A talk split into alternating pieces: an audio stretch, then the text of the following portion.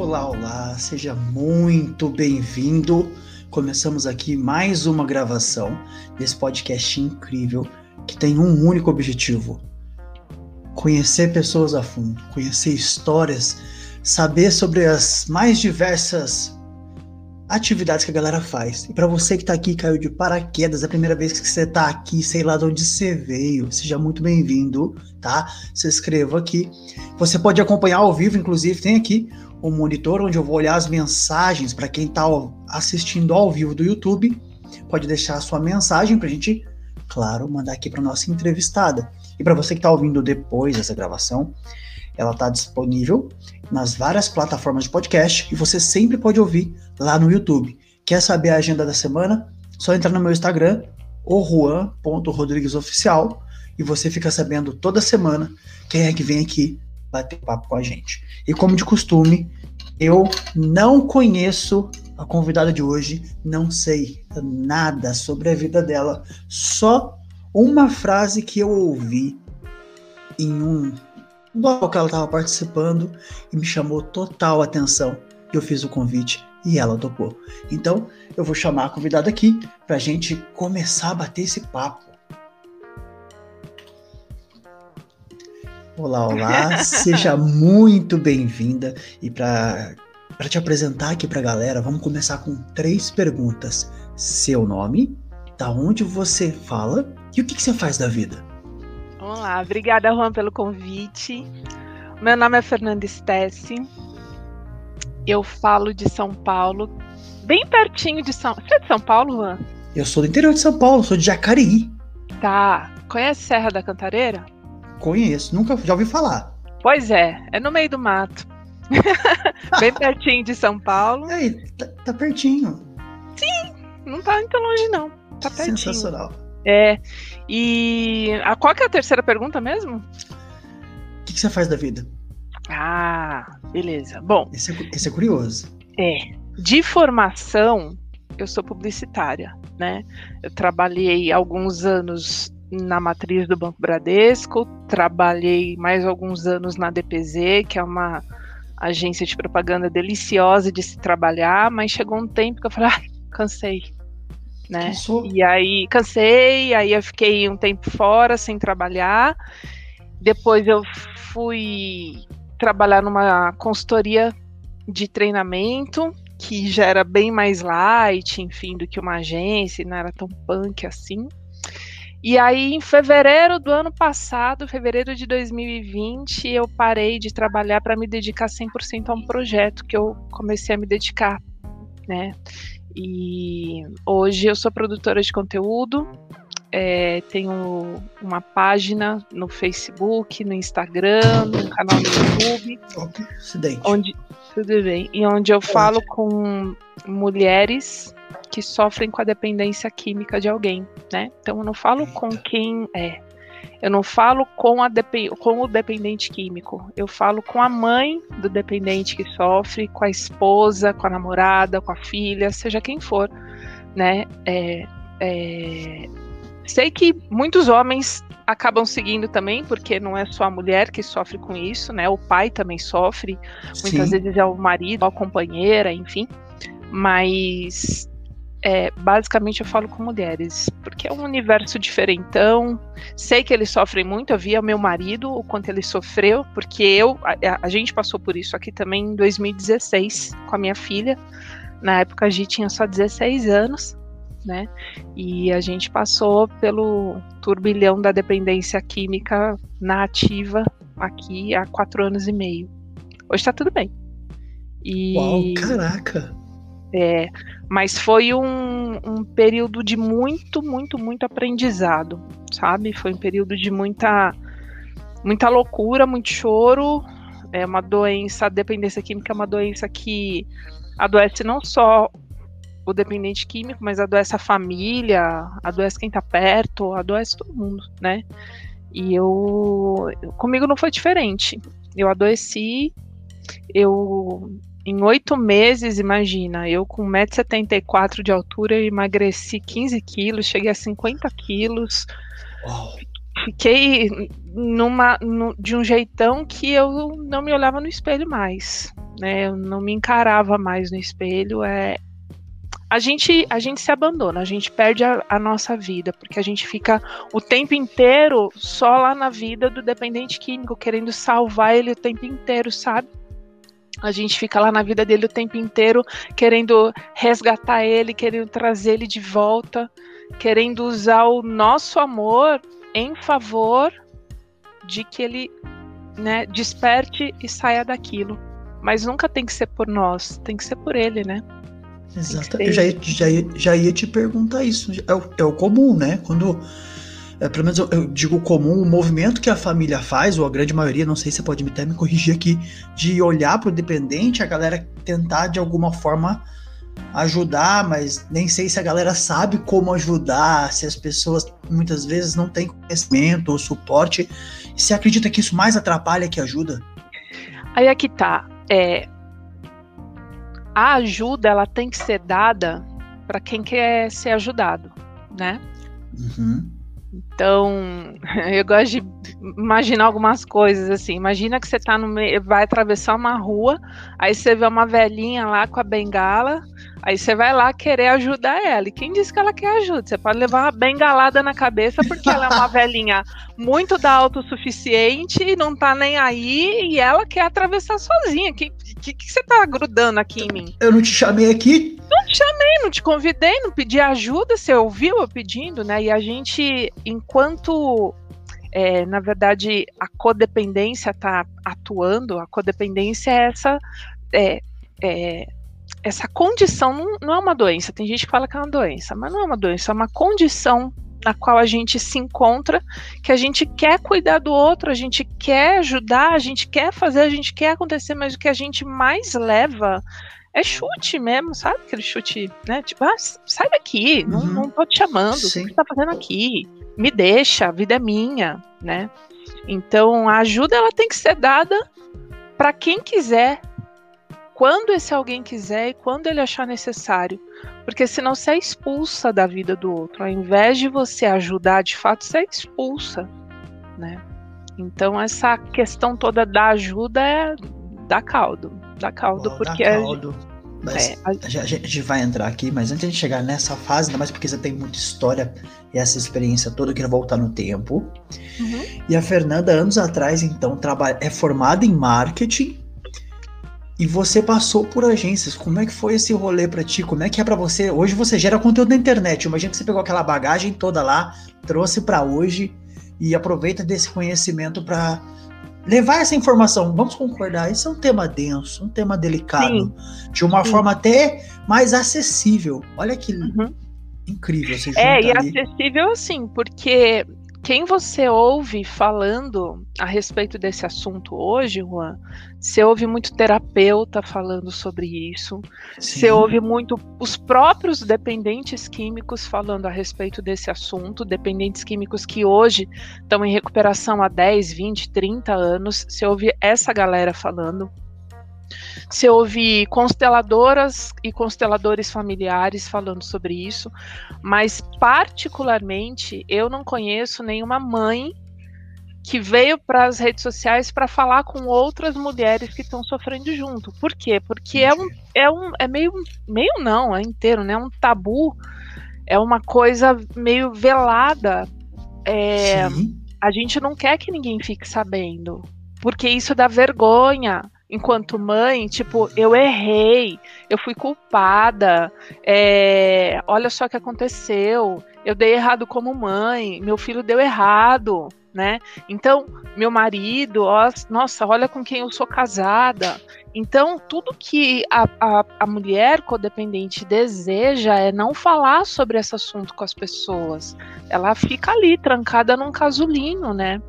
Então, eu acredito que é, sim, terapeutas ajudam demais. Eu, inclusive, fiz terapia por três anos a respeito desse assunto e tudo, e, e, e, por tudo que eu passei. Não me não imagino que teria sido de mim sem esse tempo todo de terapia, mas o que eu digo é alguém que viveu aquilo. Eu lembro que eu brincava assim com a minha, com a minha terapeuta. Então, mas você não sabe o que é ter um filho assim. Você não sabe o que é viver assim. Apesar dela me ajudar demais. E todas as os outros profissionais que estavam envolvidos, eles sabiam, eles cuidavam, eles tinham às vezes até muita experiência com dependentes químicos, mas ter um filho dependente químico na ativa, isso eles não tinham. E aí me faltava isso, e era isso que eu queria. Eu sempre brinco que eu queria ver uma página como essa lá em 2016, alguém que eu olhasse e falava: "É disso que eu tô falando, é isso aí que eu tô sentindo", né? E não tinha. Não tinha. Inclusive ainda hoje, eu particularmente eu não conheço é, mulheres codependentes é, no papel de codependente mesmo falando a respeito, sabe? Sim. E eu acho que isso é importante para dar voz, sabe?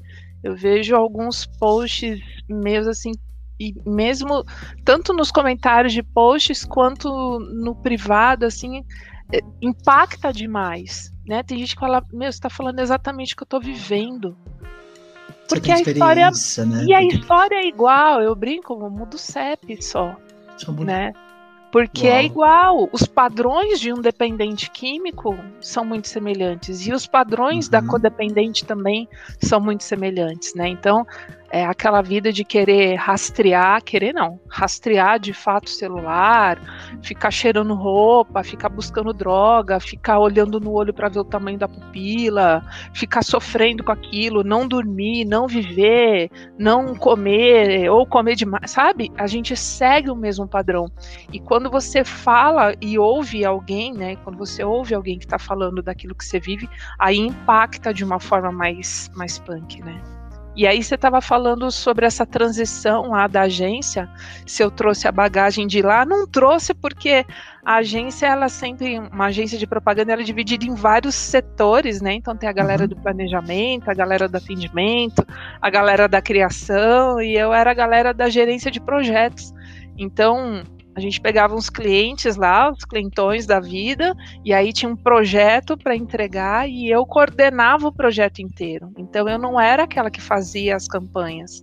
Eu não era hum. a redatora ou é, a, o cara que, que fazia toda a estética, né? o diretor de arte. Ali? Eu não ah, trabalhava, sim. eu trabalhava com a criação, mas não, não era da criação. Né? Entendi. Então, mas eu sempre tive essa veia muito da comunicação, né? Essa veia da escrita, essa veia do falar, enfim. Então isso sempre falou alto aqui dentro. Talvez tenha ajudado um pouco, sim. Mas na agência Mas, em si legal. não era esse o meu job na agência. Não, sensacional. E aí você, a vida foi fluindo, você passou por lugares. Em que momento? Porque eu fico imaginando a sua cabeça quando uhum. tudo começou. Como é que estava você? Como é que você buscou? Porque hoje, quando se você olhar para trás, eu sei que tem inúmeras histórias para você me contar. Hoje eu fico imaginando lá no começo, como é que estava teu coração e a sua cabeça no meio desse, no olho do furacão, quando as coisas começaram a acontecer, porque isso definitivamente mudou a sua vida e mudou, mudou até a sua carreira. Hoje tem um propósito incrível como é que era lá no começo para ti? Como é que tava? O povo deve perguntar demais isso, mas eu fico curioso para perguntar. Como é que tu, você achou a saída desse labirinto? De, leva um tempo. Sabe as, aquela coisa das fases do luto? Sim, sim. Cara, a fase da negação é longa ali. Porque você não quer acreditar naquilo. Olha só. É, quando tudo aconteceu de fato, a Gi já tinha, a Gi é a minha filha mais velha, ela já tinha 16 anos quando ela chegou na overdose. Mas tudo começou em 2015, sabe quando a antena começa a ligar e assim, hum. eu via eu vi. Ai, tá ficando escuro aqui. Acho que vai chover. E, e eu via a Gi falando coisas do tipo. fazendo algumas apologias à maconha, sabe? Tipo, ah, não, mas maconha não tem problema. Eu acho que. Eu não fumo, mas eu não acho que tem problema quem fuma, porque é natural, isso e aquilo, né? Então. É, ali, isso foi mais ou menos no meio do ano de 2015, um pouquinho. Fim do primeiro semestre de 2015. E aí ali a antena já, né, já fica meio assim, mas tudo bem, vamos levando a vida, isso e aquilo. E aí vai, o tempo vai passando, o tempo vai passando, chegou no final do, do ano de 2015. É, eu me lembro perfeitamente, a gente estava finalzinho do mês de novembro, a gente começando a montar nossa árvore de Natal, e eu tava assim num lugar, como eu lembro da iluminação nossa. do lugar, cara, é muito louco. Eu tava num canto da sala, em cima de, um, de uma mesa, assim, montando a árvore de Natal com a Manu, que era a minha filha mais nova, né? Na época a Manuzinha devia ter uns oito anos, sete, oito anos, sei lá, mais ou menos isso. E aí eu lá montando a, a, a árvore de Natal, ouvindo Jingle Bell Rocks com ela, né, enquanto eu montava e tal. E nisso, e, e aqui essa parte onde a gente estava montando estava iluminada, a gente estava embaixo de, um, de, um, de umas luzes assim, então estava bem iluminado aqui.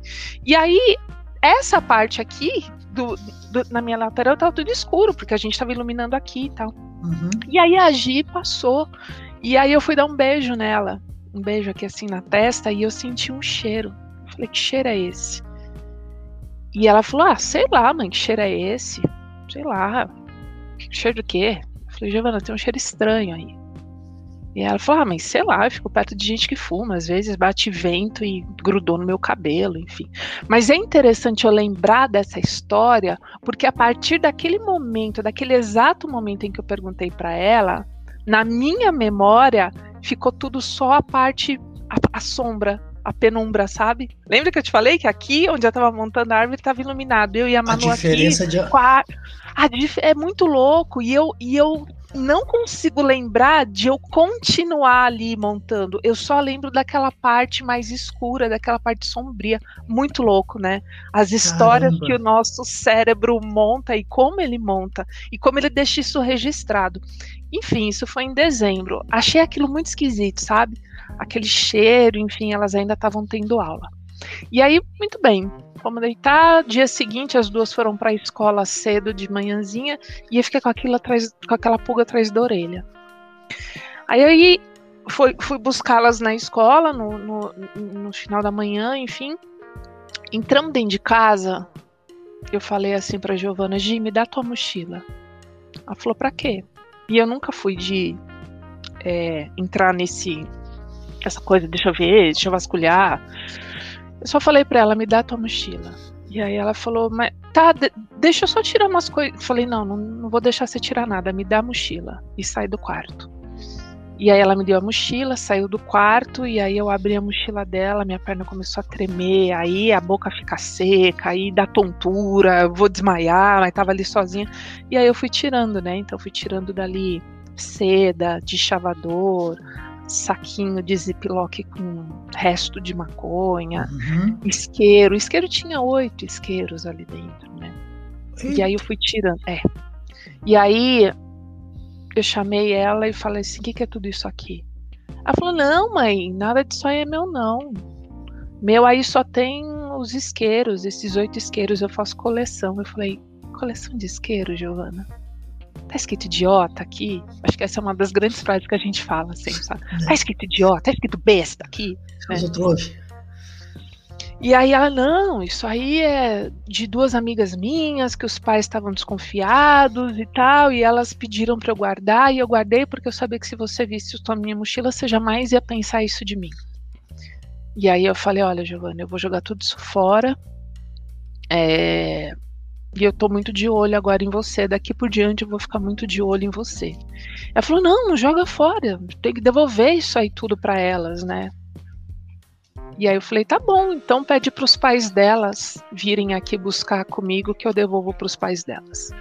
E aí, obviamente, o assunto acabou ali, joguei tudo fora e fim de papo. Isso foi portanto, no finalzinho do mês de novembro de 2015. Aí passou, né, dezembro, janeiro, dia 25 de janeiro, feriado em São Paulo. É, à noite já já já estava no meu quarto, eu e meu marido, a Manu e ela no, no, no, quarto já deitadas, e aí eu e ela ali de noite conversando no, pelo WhatsApp. E aí, uma hora ela perguntou. É, eu nunca lembro quem é que perguntou primeiro. Eu acho que. Deixa eu lembrar, acho que foi ela que me perguntou primeiro. É isso mesmo, ela me perguntou, mãe, se você pudesse mudar alguma coisa em mim, o que, que você mudaria? E aí eu respondi para ela, eu mudaria a sua, a sua ideia, a sua mentalidade a respeito de maconha. E ela falou: Ah, entendi. Aí eu falei: E você, Gi, o que, que você mudaria se você pudesse mudar alguma coisa em mim? E ela respondeu a mesma coisa. Aí eu mudaria a sua ideia a respeito de maconha. E aí eu entendi que ali era o momento que eu precisava jogar real com ela e ela jogar real comigo. Eu tava sentindo que era o momento ali, e aí eu perguntei, uhum. Gi, você já fumou maconha? E ela falou, já. Aí ali eu tava deitada, eu, eu falo que. Lembra o filme Alice no País das Maravilhas, Juan? A hora que ela cai no buraco? Ela cai no buraco. Uhum. Eu me senti ali, assim, caindo naquele. Caindo naquele. Eu tava deitada na cama, mas eu sentia eu caindo no buraco. E aí que eu e ela fomos lá para a sala e a gente passou um tempão aquela madrugada conversando, né?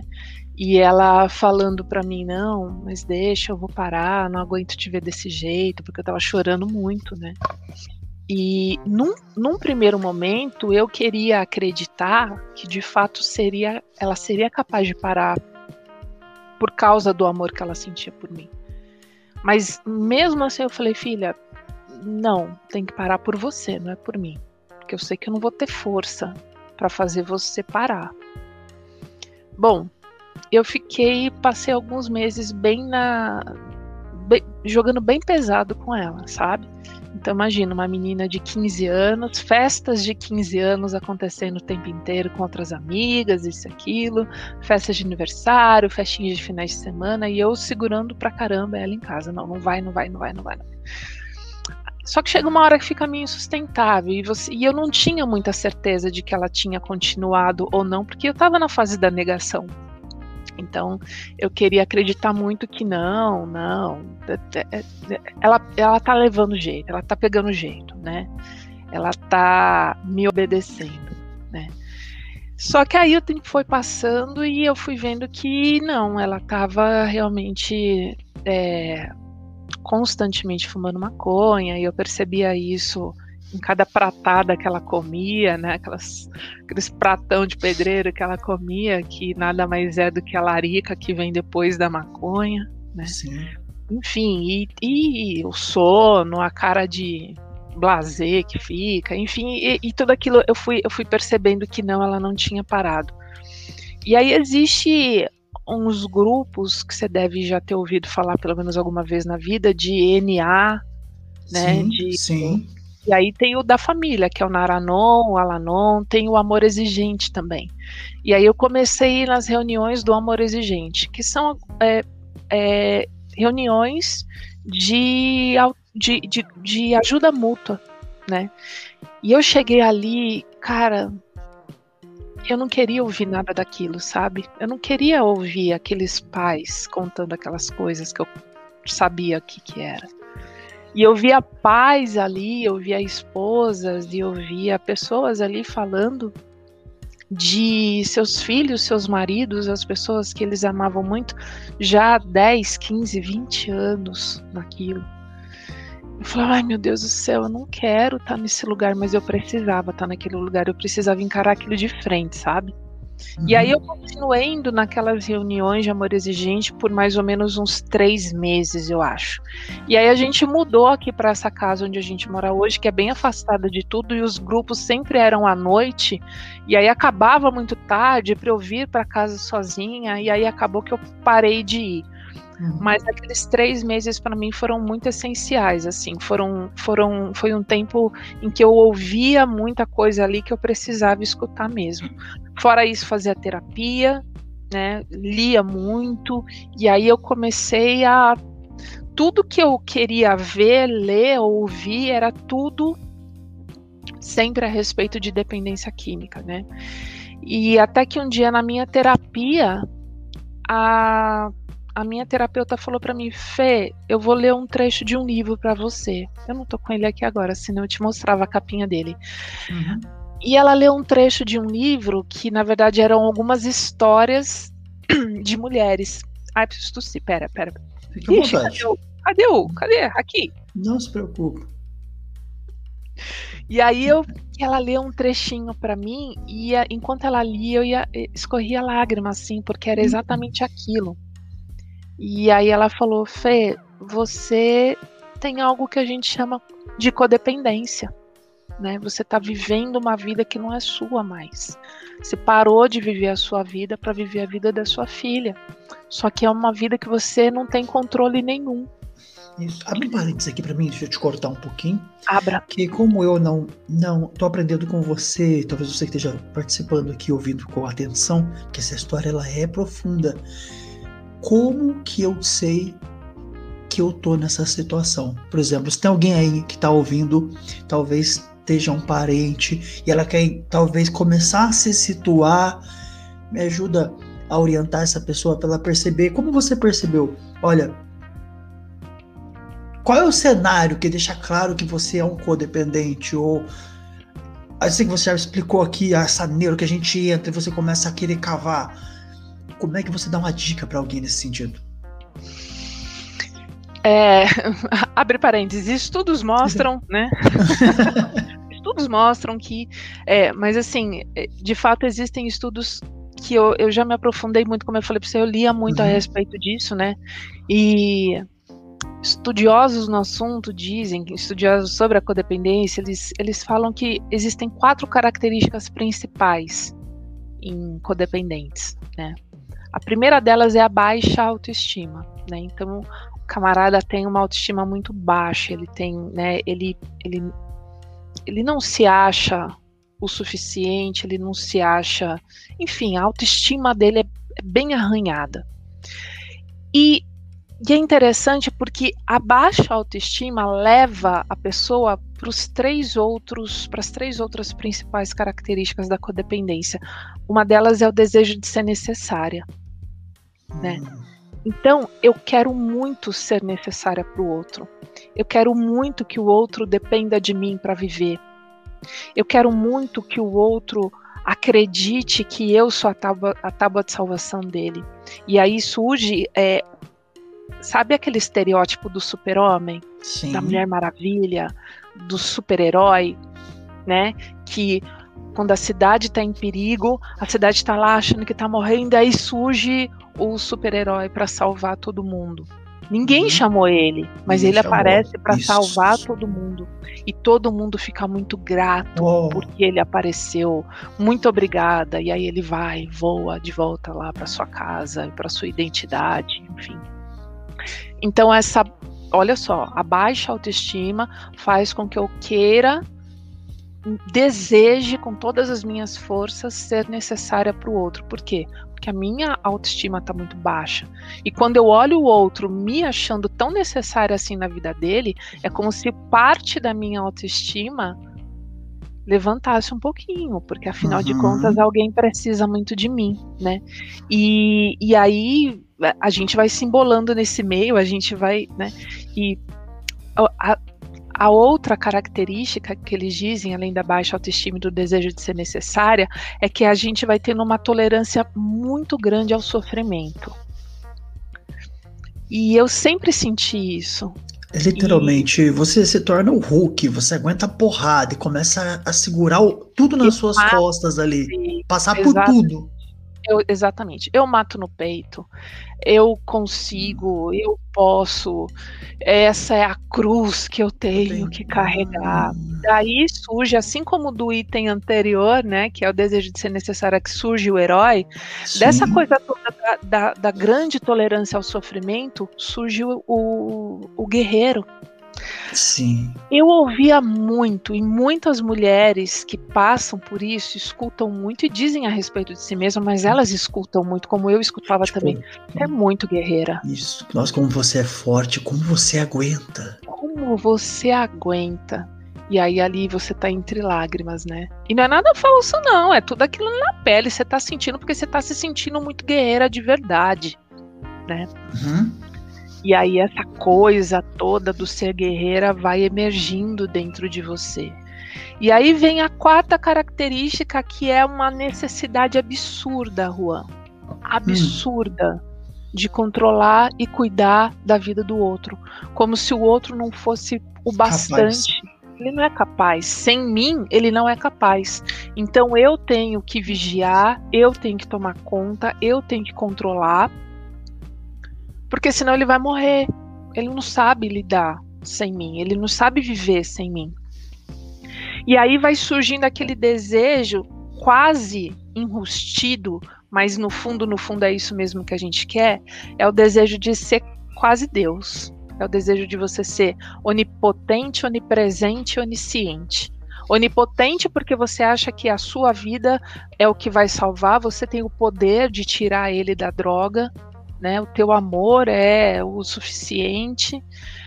Onisciente porque você acha que você sabe absolutamente de tudo, né? Então eu olhava para uhum. minha filha, eu sei que você blá blá blá blá blá blá. Eu é, eu falar, eu adorava falar isso. Se eu, se eu, se eu vi você a um quilômetro de distância, eu sei se você está no uso ou não, né?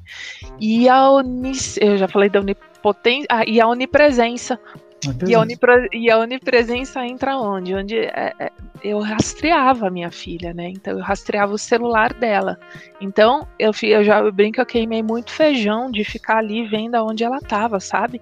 Então onde ela deveria estar, deveria estar na escola, mas olha onde ela está. Aí eu pegava o carro, ia até o local. Eu, sabe? Então, você constrói toda uma armadilha em cima de você mesma e você deixa de viver e você se abandona. Então, essas quatro características, elas, eu não vou dizer que é só os codependentes têm essa característica. Sim. Mas é muito comum de encontrar essas quatro características no codependente. Então, que é a baixa uhum. autoestima, o desejo de ser necessária, a grande tolerância para o sofrimento e o desejo incontrolável de cuidar da vida do outro, de controlar, de ter as rédeas, sabe?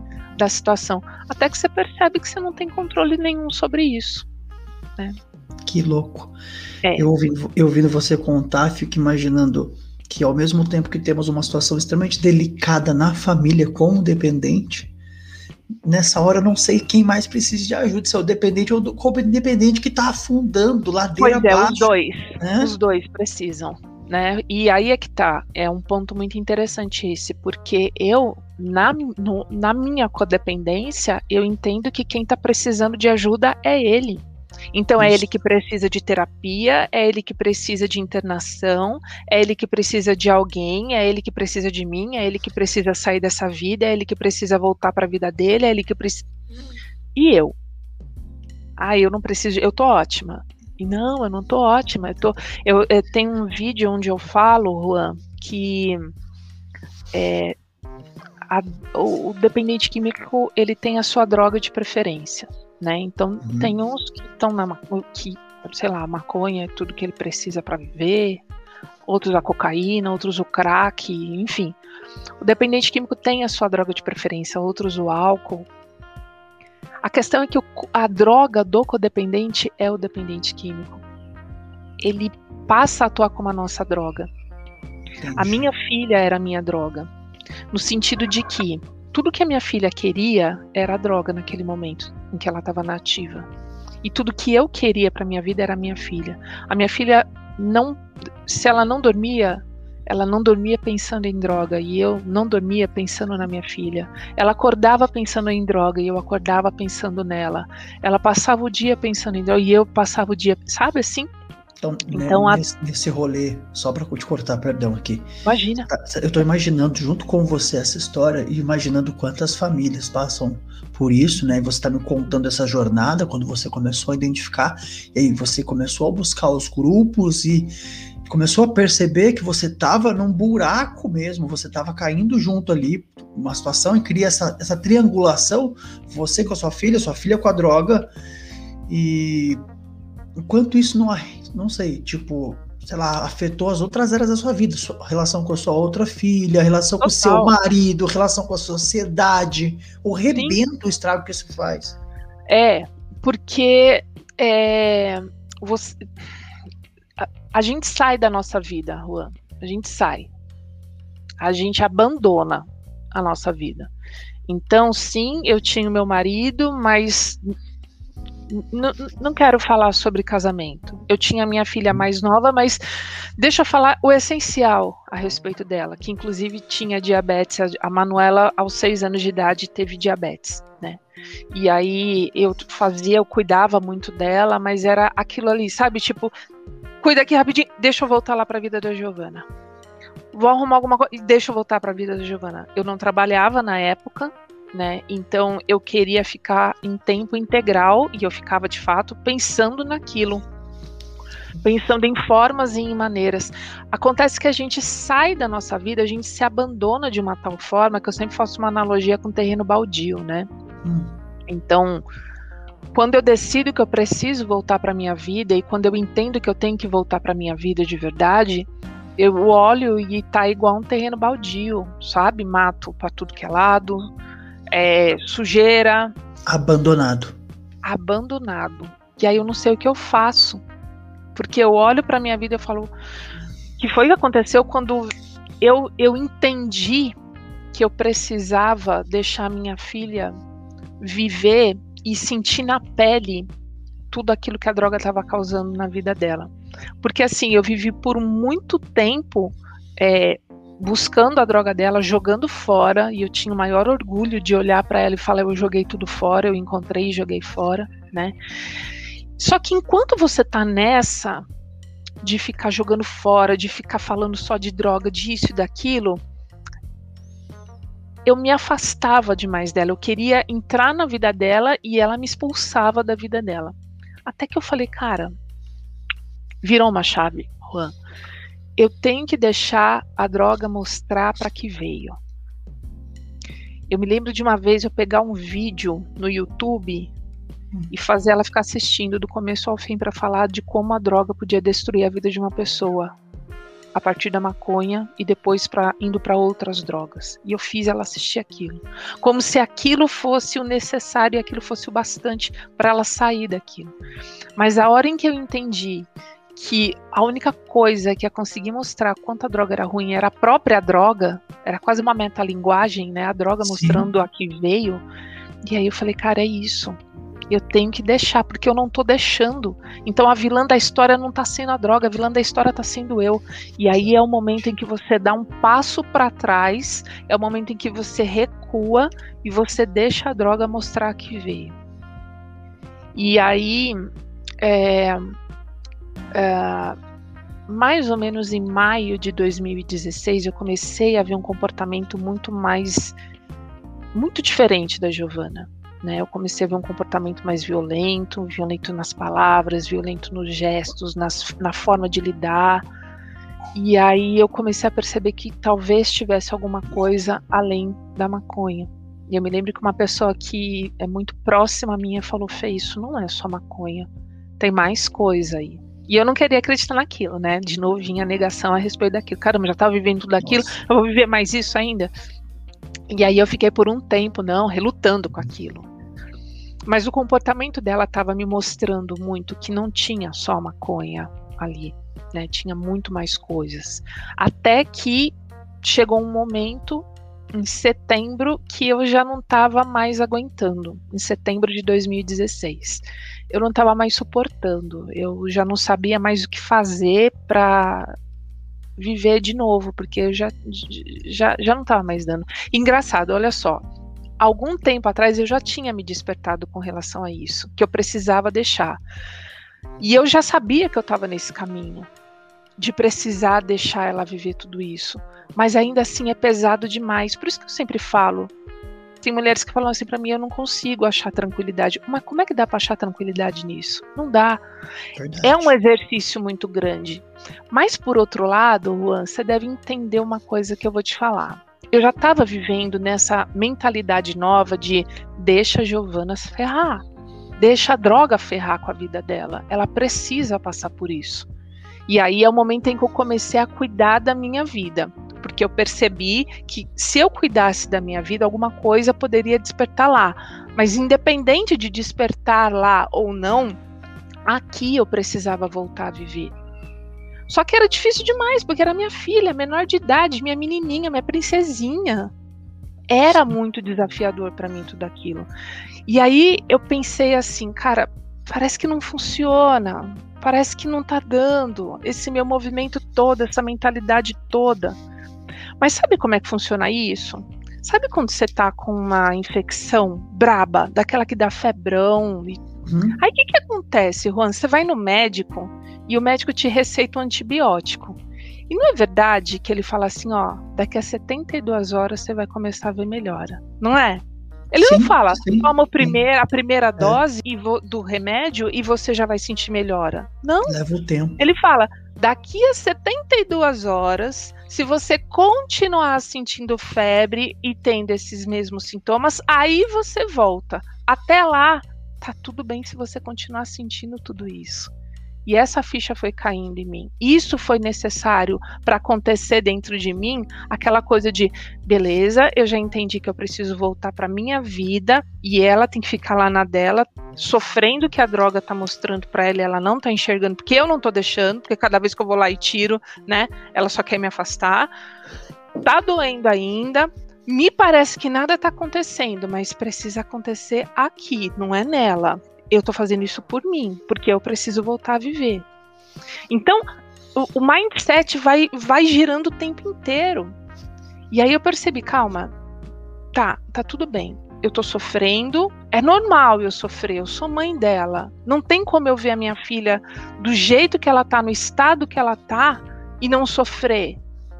É o que eu digo muito para muitas mulheres, é, e eu falo muito sobre desligamento emocional com elas. Você não vai achar mãe nenhuma. Ah, não, tá tudo ótimo. Tá ótimo, tá tudo tô bem. Nem, tô nem aí. Tô, tô nem aí. Tá tudo tranquilo, tô ótima. Não, não é que você tá ótima, mas você tem que fazer coisas e às vezes eu te falo, obrigatório, você tem que se obrigar a fazer coisas que te tragam de volta para sua vida para aquele terreno abandonado. E dá preguiça, Juan, porque quando você olha, você vê aquele terreno todo abandonado, todo baldio, mato para tudo que é lado, sujeira, que todo mundo foi lá e ficou jogando tralha porque ninguém mora aqui mesmo, né? Sabe? Então, você olha para tua vida daquele jeito e você fala, mano de Deus, como é que eu vou lidar com isso? E aí qual é a tua vontade? Voltar lá para a vida dela. Voltar lá para onde eu estava, voltar para a situação que eu estava de, de controle disso daquilo e abandonar de novo mas tem que ir. Uhum. É, meu pai falava, né? Enruga o couro da testa e vai. Então, tipo, tá, nem que seja um pouquinho por dia, mas eu tenho que arrumar esse terreno aqui. Tá tudo um lastimável, tá uma zona, mas eu tenho que arrumar. E você vai voltando para sua vida, aos poucos, é muito aos poucos. É um processo. É um processo. Que louco. E olha que eu fiquei imaginando aqui com você Quantas pessoas talvez não, não caiam a ficha da importância dela ter que olhar para ela? Porque se ela não conseguir distanciar, eu imaginei a frase, mas você tá louco? É meu filho, você tá louco? É minha filha. Aí, o quanto é, você falou, essa mentalidade tem que virar. É. É, é o começo do rolê. É. E quando você falou em importância de, de se distanciar, eu não vou minimizar a dor da esposa, mas eu vou na dor da mãe que eu conheço bem. Como é que você fala para uma mãe se distanciar do seu filho? Porque a gente foi criada ouvindo, eu ouvia isso, eu cresci ouvindo isso e duvido que a gente, mãe, vai parar de ouvir isso um dia na vida. Que a parte do meu corpo que mais dói é o meu filho. Meu filho é a extensão da minha vida. Eu, eu vivo pelo meu filho. Eu eu abdico da minha vida pelo meu filho, meu filho, meu filho, meu filho, meu filho, cadê eu nessa história? Exato.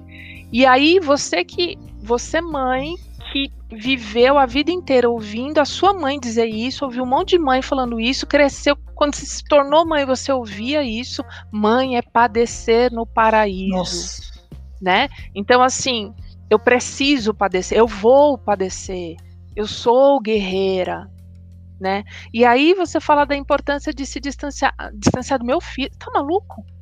Nessa condição, dependente químico na ativa, do jeito que tá, você quer que eu me distancie? Se eu do lado já tá ruim, imagina se eu largar, Sim. ele morre. E aí volta a super heroína, né? Volta o super-herói, volta a Mulher Maravilha, que eu preciso salvar o meu filho, eu preciso, né? Então, quando você fala da importância de se distanciar, é esse passo para trás que eu entendi que eu precisava dar. E Juan, como é desafiador a gente fazer isso porque parece que de uma mãe, parece mãe que estiver me ouvindo vai entender, para tá sangrando, está sangrando, Mas você tem que fazer isso.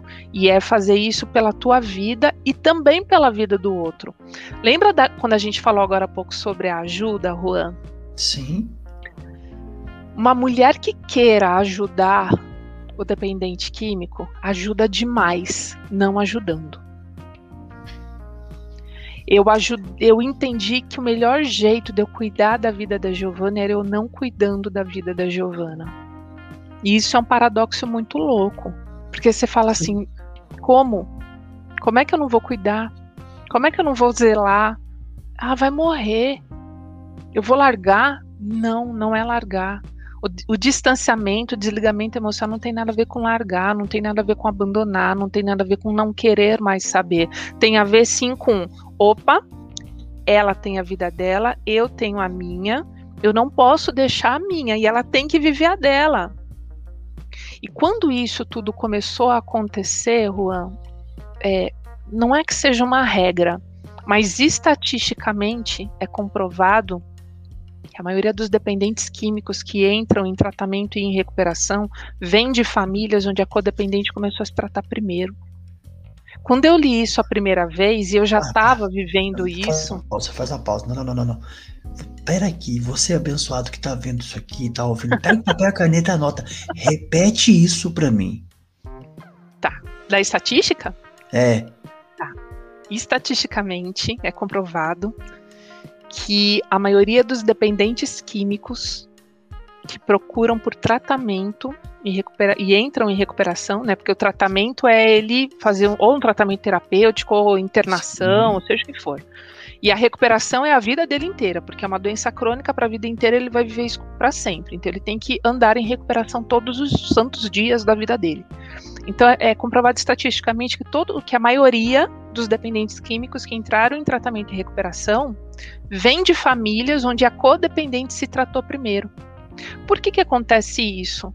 Porque enquanto a codependente está lá, grudada na jugular dele, fazendo perguntando: onde você vai? Com quem você vai? Por que você vai? Posso ir? Né, né, sabe? Enquanto está acontecendo, ele só está se distanciando da sua vida. Tudo que ele quer é ver qualquer coisa na frente, menos você.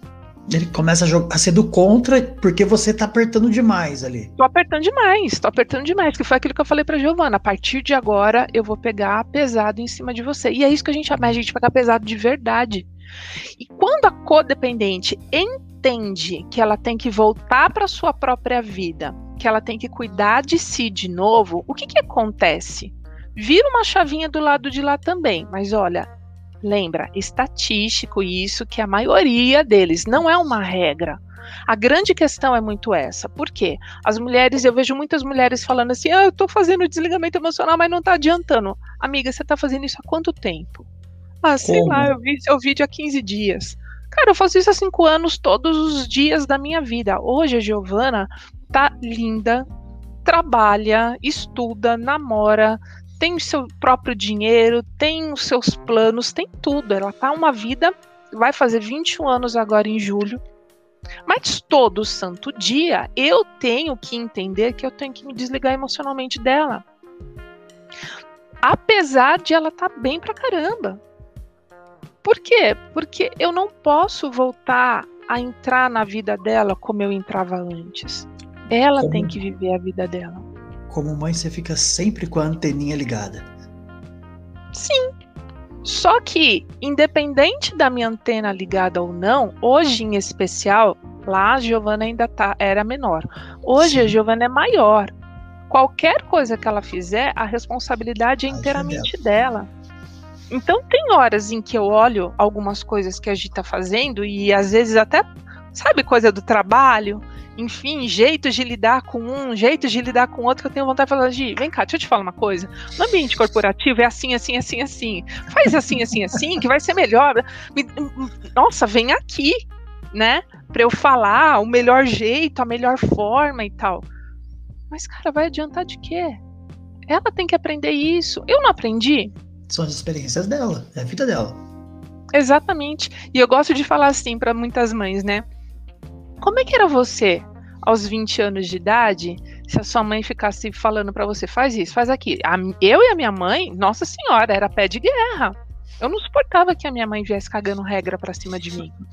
Deixa eu aprender. Ah, mas vai dar, você vai, você vai se dar, deixa eu me dar mal, não tem problema. Eu quero aprender isso. Então, a hora que eu entendo que existem dois processos muito diferentes, que ela, que eu só sou mãe dela, eu não sou dona da vida dela. Eu só sou mãe dela. Ai, mas você está minimizando a maternidade. Não, não estou minimizando a maternidade. Mas eu estou caindo na real. Eu só sou mãe dela. A vida dela, quem cuida é ela. Não pode ser eu. E quantas mães, Juan, de filhos que estão com 40 anos, 30 anos, ah, porque o meu filho. E aí, às vezes, eu ouço algumas histórias que eu falo, esse aí deve ser menor de idade. E aí eu pergunto, quantos anos tem? 38. Tem 25. Mas e aí? E a hora dele? Quando é que você vai deixar? Ah, mas se eu deixar vir. Deixa! Mas, mas é o meu menino. É o meu menino. Tem um livro, inclusive, que chama Rei hey Bebê. Rei hey Bebê. Né, que fala muito sobre codependência. E é muito isso mesmo. A gente trata, a gente quer infantilizar os filhos, achando que não, ele precisa de mim, né? E a, e a codependência fica lá naquela retroalimentação. E é muito louco. Lembra que eu te falei do, do, do herói? Sim. O que, que é o herói? O herói é alguém que quer salvar.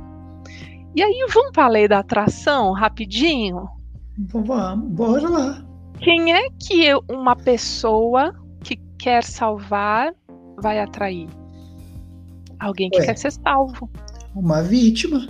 Uma vítima. Alguém que precisa ser socorrido. Exatamente. Né? Então, olha que louco. Eu quero salvar e quem se aproxima de mim? Isso no âmbito familiar, né? No, como marido.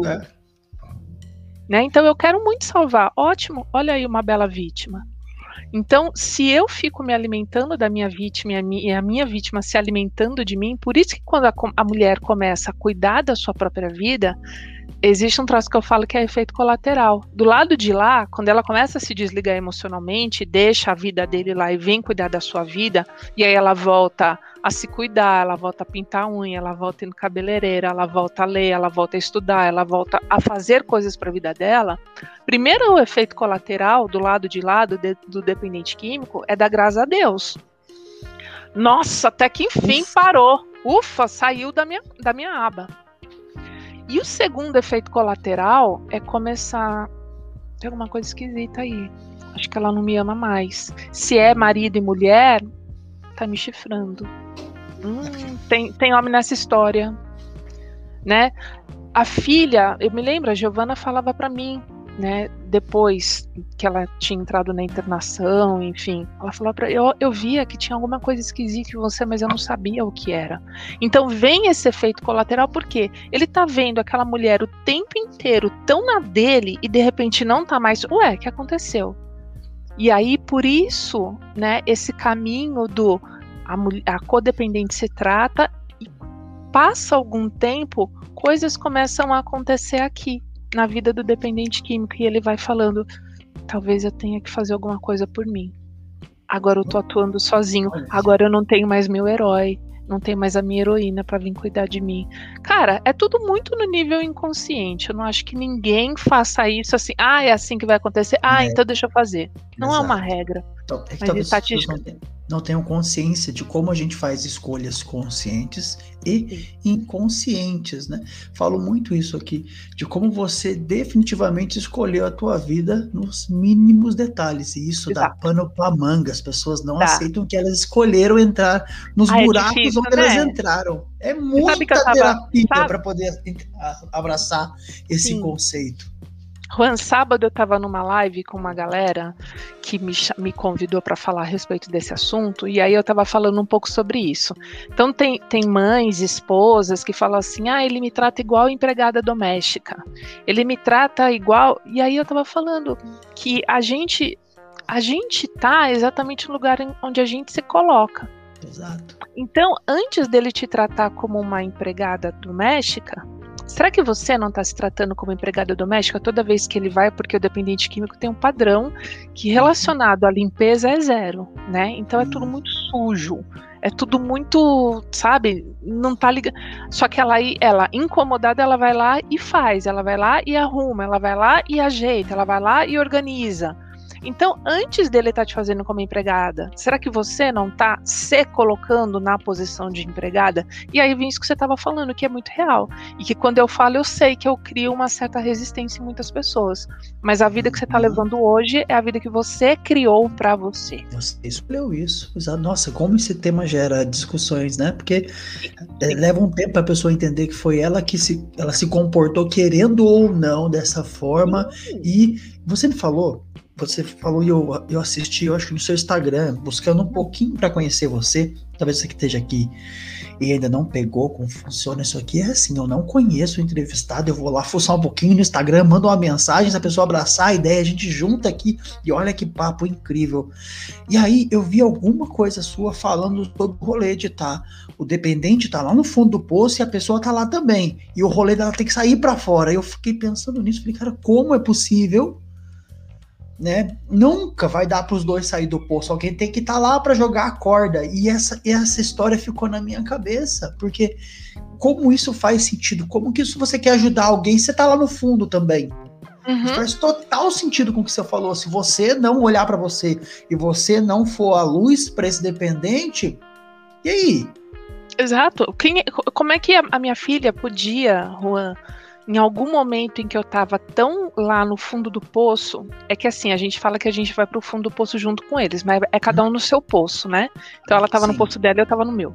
Como é que a minha filha podia olhar para mim e me pedir ajuda? Se ela me via fraca, se ela me via adoecendo, se ela sabia que ela não podia falar nada para mim, que eu acabava, me acabava de chorar, como é que ela podia ela ver em mim alguma forma de apoio? Mas na hora em que ela percebeu que eu estava voltando para minha vida e que eu estava me fortalecendo, em que eu estava buscando, em que eu estava voltando mais para mim e menos para ela, cara, agora dá. Tanto é que no dia 15 de setembro de 2016, quando ela chegou na overdose, a primeira coisa que ela fez, ela me mandou uma mensagem, mãe, vem aqui. Ela era 8 e meia, 9 horas da manhã, numa quinta-feira, ela estava na escola e ela estava tendo overdose né? Então ela me chamou ali e ela falou: "Mãe, eu preciso de ajuda". Ela me pedia perdão porque, mãe, você falou tanto para mim para eu não entrar nessa e eu entrei, me perdoa. E aí vem tudo, né? Eu me lembro dela pegando assim na minha mão, ela falando: "Mãe, eu tô acabando". E ela estava sofrendo mesmo os efeitos físicos de uma overdose. E eu falei: "Não, filha, agora que você está começando". Porque ali naquele momento é que ela estava, sabe, pegando de novo vida da onde não tinha, vida da onde não existia, né? E pedindo essa ajuda. Aí eu posso entrar com a ajuda. Nessa uhum. hora a ajuda é eficaz, porque ela, tá, ela tá pedindo. Enquanto eu queria ofertar a minha ajuda sem ela tá pedindo, era vão, era nada, era lixo. Como você falou, ela precisava experimentar, ter a experiência e perceber por ela. E aí, se, como você estava se cuidando, ela tem uma luz, ela sabe para onde olhar e falar: "Ei, me ajuda Sim. aqui". Sim.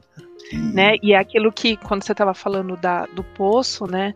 É isso. A hora que uma mulher entende que o seu filho que está lá na dependência química, ou o seu marido, pai dos filhos dela, homem com quem ela casou, homem uhum.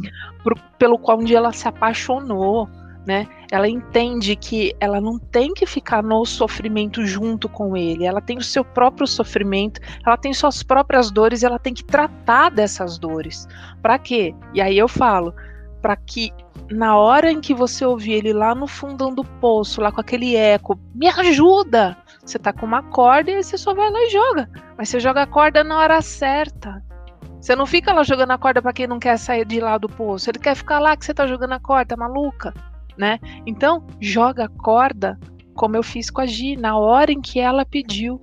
E na hora em que ela pediu, como eu já estava com todo esse processo acontecendo dentro de mim, eu já tinha meses antes visto, é, conversado com pessoas a respeito de internação, se acontecer, a quem eu recorro, para quem eu ligo, para onde ela vai, para como que é, quanto tempo ela fica, eu já sabia exatamente tudo. Você preparou tudo para ajudar tudo no armado, momento certo.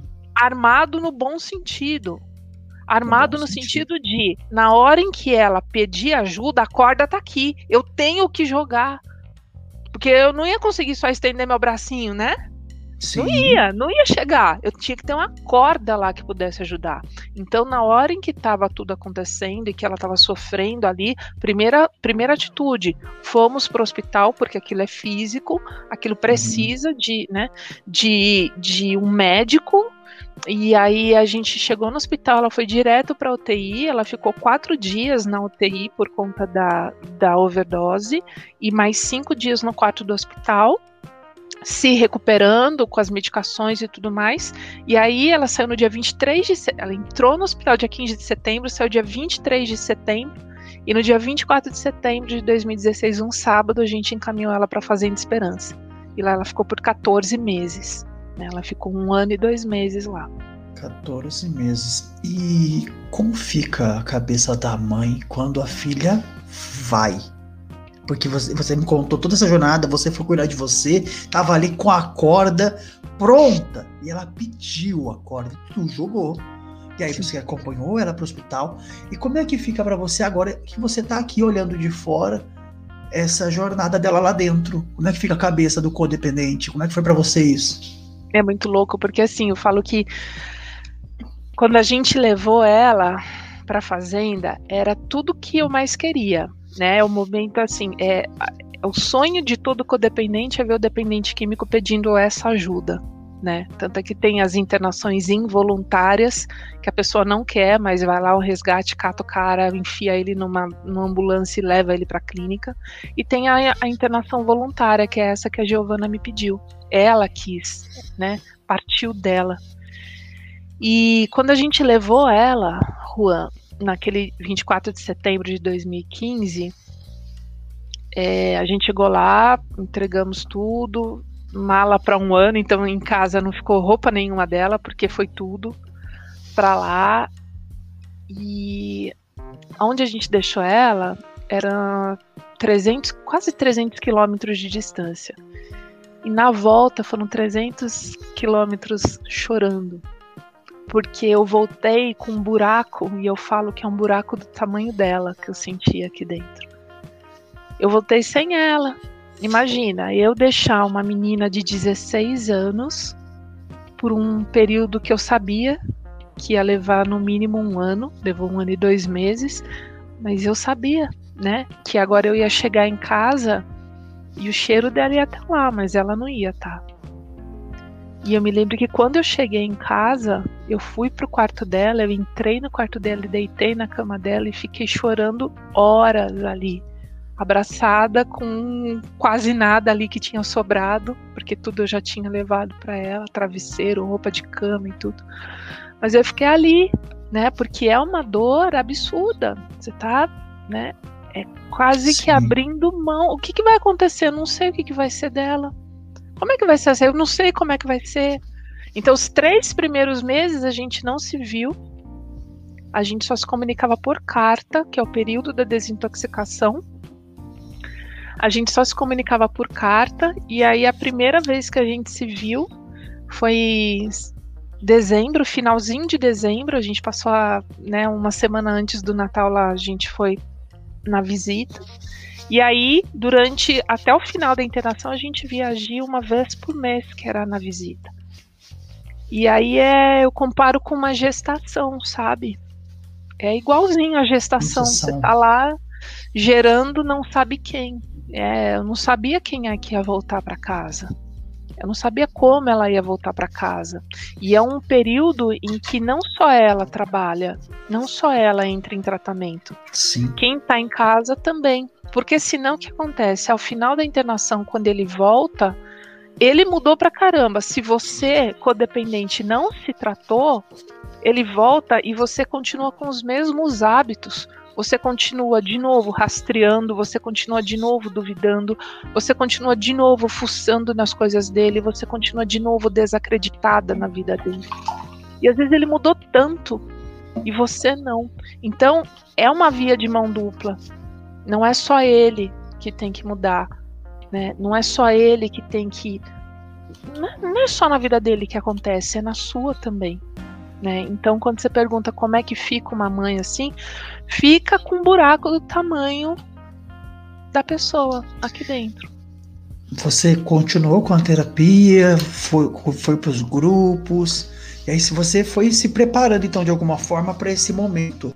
E aí, eu queria que você me contasse em que momento a sua chave virou, porque a gente sabe que ela saiu no estado aí, a vida foi retomando, certamente com as duas, como você disse, as duas nasceram de novo aí, né? Porque Sim. a mãe teve que renascer, a filha também, aprenderam a caminhar tudo novamente. Uhum. Em que momento você viu a chave para trazer essa história de superação e ajudar outras mães que estão passando por essas etapas? Uhum. Como foi que isso aconteceu contigo? A Gi voltou para casa em dezembro de comecinho do 3 de dezembro de 2017, né? E aí, quando ela voltou, foi muito esquisito, né? Porque ela não tinha ficado fora de casa um mês. Ela ficou fora de casa um ano e dois meses. É muita coisa, né? E aí era muito esquisito, porque era tanto esquisito da parte dela quanto da minha parte também. Só que eu vi, quando ela voltou, eu vi que tinha uma Fernanda nova ali naquela casa, sabe? Era uma Fernanda que estava muito mais preocupada consigo mesma do que com ela. Então era muito louco, porque, por exemplo, quando a Gi saía, antes da internação, a Gi saía, a primeira coisa, quando ela voltava, eu ia dar um beijo nela, mas eu não estava beijando a minha filha. Eu estava cheirando ela, para ver se eu, né? Então eu aproveitava ali e fazia de conta que eu estava dando um beijo. E aí eu ia conversar com ela, eu ficava olhando para ela, mas eu não estava olhando para ela, eu estava olhando para o tamanho da pupila dela. E quando ela voltou da internação, e aí foi vida que segue, vamos voltando aos pouquinhos, e ela foi, começou a trabalhar, estudar e tudo mais. Eu me lembro que eu virava e mexia, eu queria olhar para o olho dela, mas eu falava não. E não é porque ela estava me mostrando qualquer sintoma de recaída, sabe, Juan? Ela não tá me mostrando nada disso. Mas eu não queria porque eu não queria sentir aquele gosto de novo da procura, aquele uhum. gosto de novo do. Hum, sabe? Eu não queria sentir aquilo aqui dentro. E isso que foi muito doido. Porque eu falei, cara, que legal!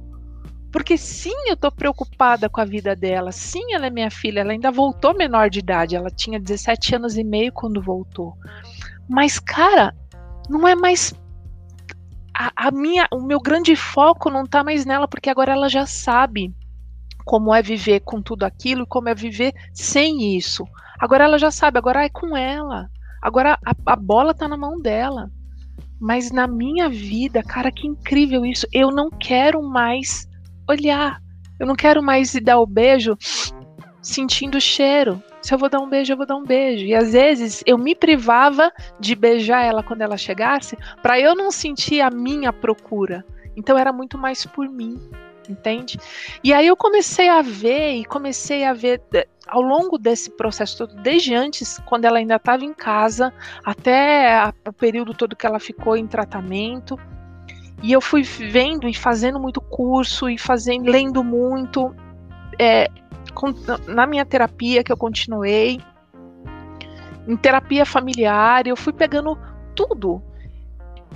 E eu fui aplicando tudo aquilo na minha vida, o que, mesmo as coisas do amor exigente que eu tinha ouvido lá atrás. Então, tudo aquilo que eu ia vendo, eu ia aplicando na minha vida. Tinha coisas que, hum, isso aqui eu acho que eu posso fazer melhor, acho que pode ser assim. E eu ia treinando em mim, eu fui minha própria cobaia. E eu fui vendo que aquilo estava surtindo efeito, estava dando resultado, deu resultado. E eu falei, cara, se é possível para mim, tem que ser possível para outras mulheres também. Que de repente não estão tendo acesso aos cursos que eu posso fazer, ou porque é Sim. é caro demais, ou porque não tem tempo, ou porque nem sabe que existe. E aí eu fui compilando tudo isso, eu fui falando, cara, eu vou criar um pequeno grupo né? Então eu, eu, eu, criei um pequeno grupo no WhatsApp, na época acho que tinha umas 18 pessoas, não mais do que 20. Hoje o meu grupo de WhatsApp tem 240 mulheres. Não tem, não tem mais de 250 porque o WhatsApp não permite, né? Até 256. É, é, e aí eu criei esse pequeno grupo, criei a página no Facebook, criei a página no Instagram e eu fui indo muito timidamente né? Então eu ia conversando um pouquinho ali, um pouquinho ali com uma e com outra, e eu falava: faz isso, faz aquilo, tenta aplicar isso, faz dessa forma, não faz mais dessa, porque essa já não tá mais dando resultado, você tá vendo. Então busca de outro jeito. E aí e eu ia, eu ia vendo que essas mulheres falavam: cara, que legal isso, é muito difícil, mas acho que dá, acho que vai dar bom. E elas iam tentando, elas iam, né, buscando isso na vida delas. E aí eu fui querendo me aprofundar cada vez mais e a coisa foi ficando maior. E aí eu pensei num dia em compilar tudo isso num formato de um curso. E eu queria colocar esse curso online no ar. E eu demorei quase um ano, eu levei 2018 inteiro para colocar esse curso. Né? Na verdade, eu fui colocar esse curso no ar em maio de em abril de 2019. Porque Eita. a minha maior trava era o que, que a Giovana vai pensar. Porque hum. se eu der a minha cara, quem me conhece vai saber da Giovana. E como é que a Gi vai lidar com isso? E aí eu tive uma conversa muito franca com ela. Eu falei, Gi, eu quero muito ajudar. Eu quero muito ajudar porque tem muita gente me pedindo ajuda, muita mulher me pedindo ajuda. Eu tenho a, o curso inteiro, tá pronto aqui na minha cabeça, mas eu não consigo colocar ele. Ela falou, mãe, vai. Tem muita gente precisando. Então vai. Quando ela falou isso, aí, puff, aí, aí foi. foi. Que legal. Né? Interessante você e falar aí... a sua preocupação com ela, porque eu tô olhando para você, mas não tem como não ver ela, né? Porque é a história de vocês nessa, né? Então eu imagino o quanto você ficou receosa e segurou isso. Mas Sim. que sensacional. E aí você é. voou. Tá voando aí cada vez mais. Cara, que, que história é, e o assim. curso, o, o, nome do curso, é, eu brinco que é, um, é bem mal criado o nome do curso, né? Chama Vai Cuidar da Sua Vida. E eu falo que é mal criado pra caramba, porque é, né?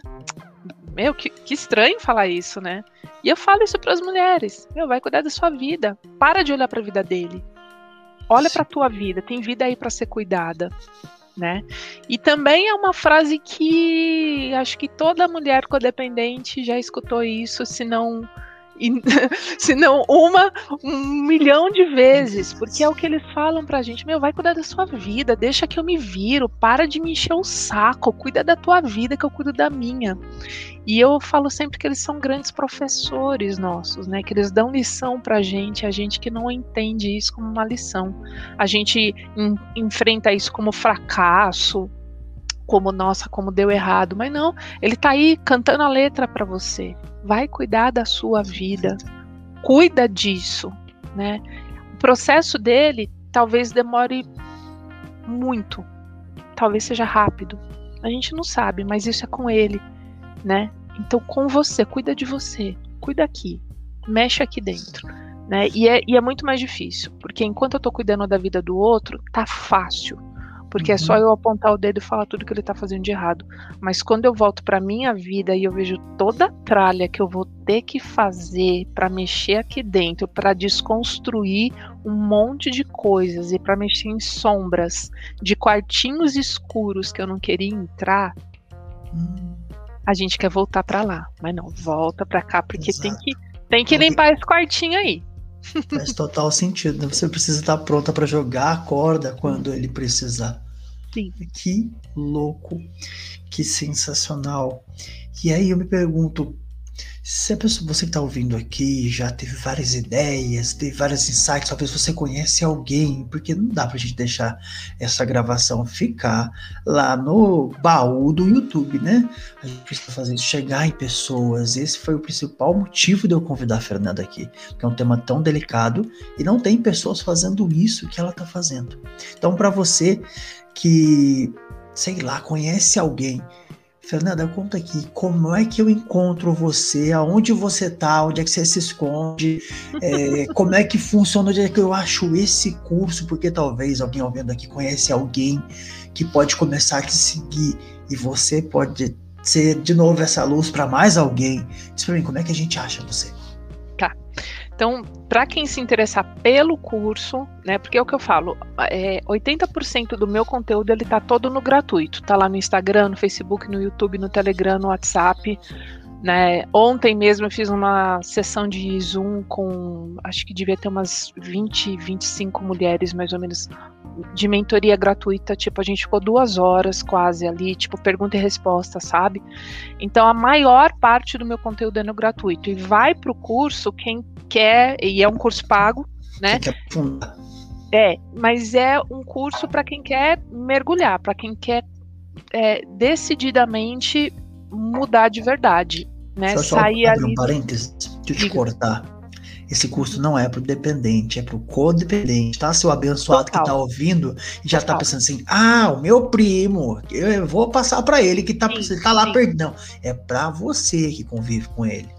E Juan, você sabe que eu já perdi, e eu estou falando agora como algo lucrativo para mim. Sim, sim. Eu já perdi muitas mulheres que estavam lá já para passar o cartão, para comprar o curso, uhum. porque elas me falavam assim: no teu curso eu vou aprender como lidar com a dependência química do meu filho ou do meu marido? E eu falo: não. Não. Você vai aprender a lidar com você. Não, mas é que comigo eu sei, eu quero saber sobre a dependência. Não, é. você não vai aprender isso. E aí, ah, então tá bom, então não quero. Quem Tudo precisa bem. é o outro. Não, eu não, não tô bem. Tô Exatamente. Bem. Então, uhum. não, o curso não é para o dependente químico. Eu mal falo de dependência química ali. Eu, claro, eu trago a realidade porque esbarra na codependente, né? A, Sim, a dependência claro. química esbarra na gente. Mas não é um curso para você saber lidar com o dependente químico, é um curso para você saber lidar com você de novo, porque a gente desaprende. Juan, a gente, sem exagero, a gente desaprende a respirar. Tem mulheres que, passando por alguns determinados momentos da vida, algumas crises dentro de casa, eu tenho que falar para ela: respira Respira. Eu não tô conseguindo. Então para, respira. Bota oxigênio no cérebro. Olha isso, sabe? É, a gente desaprende a se amar, a gente desaprende a ter planos, a gente desaprende tudo aquilo que a gente gostava de fazer, a gente desaprende. Se eu pergunto para ela do que, que você gosta hoje, nada, eu não sei do que, que eu gosto, entende? Então, assim, é, é um voltar para si, é um voltar. Enfim, voltando então. É, quem tiver interessada é, é entrar em nascendodenovo.com.br barra vai cuidar da sua vida. Nascendodenovo.com.br barra vai cuidar da sua vida. Entrando no Instagram, tá lá, o link tá na minha bio. Tá? Então, para você que tá no YouTube, o link do Instagram tá aqui embaixo. Pode clicar para você que está ouvindo essa gravação depois. É só colocar lá no Instagram Nascendo de Novo que você encontra. Boa. E aí tem o Instagram, né, que é o instagram.com/barra nascendo de novo underline. No Facebook é facebook.com/barra nascendo, YouTube, youtube.com/barra nascendo de novo e no Telegram nascendo de novo.com.br/barra kr barra Telegram. Então assim, e é o que eu brinco, né? É, como diria Milton Nascimento, a gente está onde o povo está, né? Então, tem gente que curte mais ouvir, tem gente que curte vídeo, um vídeo curtinho, tem gente que curte vídeo mais longo. O importante é você é, olhar para isso. O importante é você buscar material, buscar ajuda, buscar apoio, entrar numa rede de apoio, entrar num lugar onde as pessoas falam a mesma língua que você. Porque é muito comum pra gente, quando a gente vai falar, por exemplo, com alguém da família. Oi? Travou, voltou. voltou? Pode continuar. Eu acho que é muito importante, assim, porque é, nessa situação, lá no comecinho, a, a gente estava falando sobre a, como a, a, mulher se esconde, né? Sim. Porque quando ela vai falar com alguém da família, ai, mas você está exagerando, não é tanto assim. Ou então, ai, sai desse casamento, se separa, sendo que ela ama aquele marido né? Ou então, não, fica com ele, mas ela já não tá mais aguentando. Então, assim, são conselhos que são dados pra gente de pessoas que nos amam, que se importam com a gente, mas que não vivem o drama da dependência química. E porque não vivem o drama da dependência química, não conseguem entender essa coisa de, por exemplo, eu não tô conseguindo respirar. Ai, você tá exagerando um pouco, né? Não, não tá exagerando. Então, entrando numa rede de apoio e ouvindo alguém que entende porque passa ou passou por isso também, porque em cada post você vai ver hum, comentários ali de mulheres que passaram por isso também. Né? Então você se entende, você vê que não é só você. E de repente você vê que tem outros dramas, às vezes até maiores do que o seu. Isso dá força. Né? Exato. Bom, para talvez seja. Se não, se não caiu vários disjuntores aí na sua cabeça hoje, ouvindo isso, se você conhece alguém ou se você tá nesse papel, talvez seja o momento de você tirar a armadura para você poder receber ajuda. E aí sim você vai ficar pronta e preparada. E uma rede de apoio é excelente. Caramba, hein, Fernanda? E Juan, eu queria só assim, contar para essas mulheres, para essas guerreiras, bem entre aspas, que eu também gostava de ouvir. Não é que eu gostava, mas dava aquela massageada no ego. Sim. Saber que eu sou guerreira, saber, né? E teve um dia que me caiu uma grandíssima de uma ficha dessa coisa de ser guerreira. Eu gostava tanto de ser guerreira e eu me achava tanto a guerreira de verdade que eu, e eu, eu de fato concordava com as pessoas quando elas me diziam que eu era guerreira. Mas eu entendi que quem vive na. Quem, quem é o guerreiro é o cara que tá na guerra. E eu falei, cara, uhum. eu tô gostando então de estar nessa guerra. Eu quero é uhum. paz. Eu não quero mais guerra. E de lá para cá, desde o dia que me caiu essa ficha, quem fala para mim que eu sou uma guerreira, ah, ah, ah, esse posto eu já já abdiquei faz tempo. Né? Então, você que se acha uma grande guerreira, lembra, se você é guerreira é porque você está em guerra. Se você quer sair da guerra, você vai deixar de ser guerreira. E aí talvez você assuma outros papéis mais interessantes para você, que Uau. não de guerreira, né? Sensacional, é, é de fato, né? Como é que você vai viver sua vida se você precisa ir lá para a guerra enfrentar, sabe lá quem que você está enfrentando, né? E dá para ser mais leve, Juan. É desafiador, é difícil, não é fácil você viver com alguém que está na adicção, que está nativa. Não é fácil, mas é possível levar de uma vida de uma forma mais leve. Quando? Quando eu começo a olhar aqui de novo porque eu começo a olhar outra vida, eu começo a olhar que tem, tem uma Fernanda inteira aqui dentro, que tem um monte de planos, que tem vida, que tem vontades, que tem desejos, que tem, tem um monte de coisa. E aí isso vai te trazendo leveza. Porque a dependência química, lembra, é uma doença crônica, ela é para a vida inteira. Ela não vai deixar de existir. Uhum. Né? Mesmo que a pessoa entre em recuperação, a codependência sempre vai estar tá aqui. Se você não dominar, você sempre vai estar tá lá na espreita, querendo saber, querendo fuçar, querendo, né? Mas calma, volta para cá. E quando você volta para cá, você começa a ter uma leveza cada dia um pouquinho mais. Um pouquinho não se exija demais, não se exija que seja da noite pro dia, porque não vai ser. É todo dia, é uma constância. Sensacional. Eu tô muito contente de ter conhecido o seu trabalho e conseguir tempo na sua agenda para você vir aqui compartilhar com a gente. E assim, para a gente ir finalizando aqui, fica aqui, você que já, já ouviu, já sabe, tá aqui os acessos, os links, a rede social. Você consegue encontrar a Fernanda. E se você tá aí nessa, nessa guerra, nessa luta, você não precisa carregar sozinho. Você pode e deve buscar conhecimento, buscar ajuda fica aqui essa gravação para você mandar para quem você conhece, para ajudar mais pessoas, que a gente se unir. Chega em alguém que está precisando e um ser humaninho que encontrar a Fernanda pode aí ajudar mais alguém.